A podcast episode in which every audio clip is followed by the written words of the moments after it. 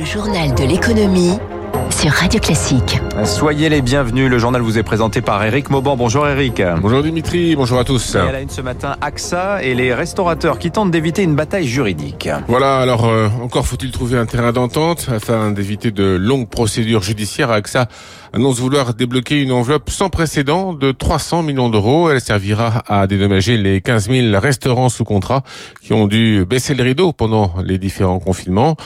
Au total, 1500 procédures judiciaires visent le groupe en France et si toutes les décisions n'ont pas été tranchées, eh bien beaucoup d'entre elles ont donné tort à l'assureur.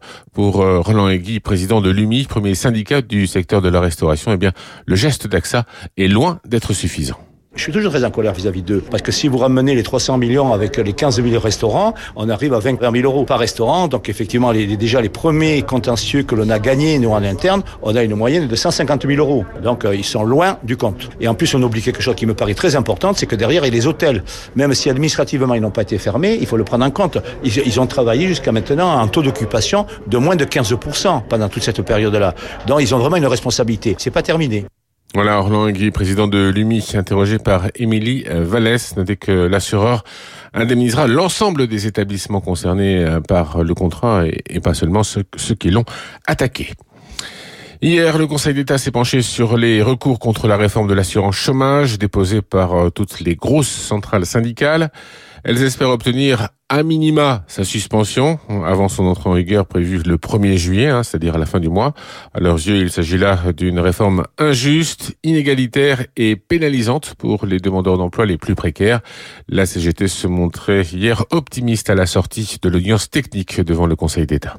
On a quand même eu le sentiment que les représentants du ministère du Travail ont passé un sale, euh, je vais pas dire un sale quart d'heure, une sale après-midi de trois heures, avec les questions en, permanence dérangeantes pour eux de la présidente du tribunal, juge des référés. Elle a trouvé que la réplique du ministère du Travail à nos questions était incompréhensible. Euh, comme elle a dit, c'était des réponses générales, mais qui ne répondaient pas aux ruptures d'égalité qu'on a soulevées. Nous espérons que le gouvernement prenne une grosse claque avec sa réforme d'assurance chômage et qu'elle soit suspendue puis annulée par le Conseil d'État et qu'on puisse reprendre la bataille en disant que ce gouvernement non seulement est très dangereux pour les chômeurs, mais ceux qui écrivent leurs lois ne savent ni lire, ni écrire, ni compter.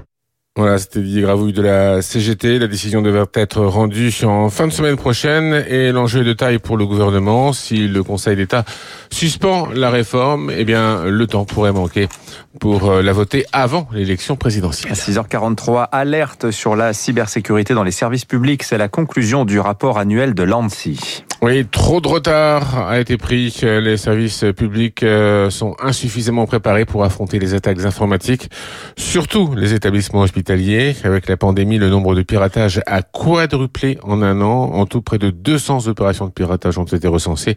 Elles ont été facilitées par euh, les nombreuses failles des systèmes, des sécurités obsolètes et puis euh, une culture du numérique parfois embryonnaire. Eric Koch.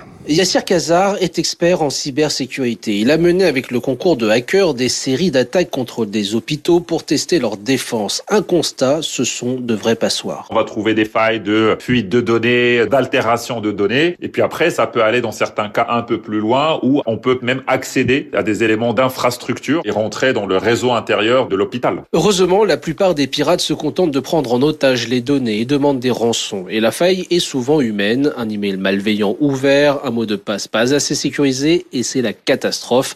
Un manque de culture numérique des personnels à combler. Ça passe par des mises en situation réelles. Si vous n'avez jamais essayé de pratiquer concrètement en cas d'attaque, vous allez avoir tous les mauvais réflexes dans ce genre de situation. Et avec une numérisation à grands pas des instruments de soins, l'autre arme nécessaire face aux pirates, c'est l'investissement, selon Philippe Trouchot, spécialiste cybersécurité au cabinet d'audit PwC. Ce qui doit être renforcé dans les hôpitaux, c'est plus d'y consacrer euh, le niveau de moyens financiers, le niveau de moyens humains qui est nécessaire pour recruter des talents dans la cybersécurité. C'est ça qui manque. Le gouvernement est arrivé à la même conclusion et souhaite désormais que chaque hôpital consacre 5 à 10 de son budget à la cybersécurité.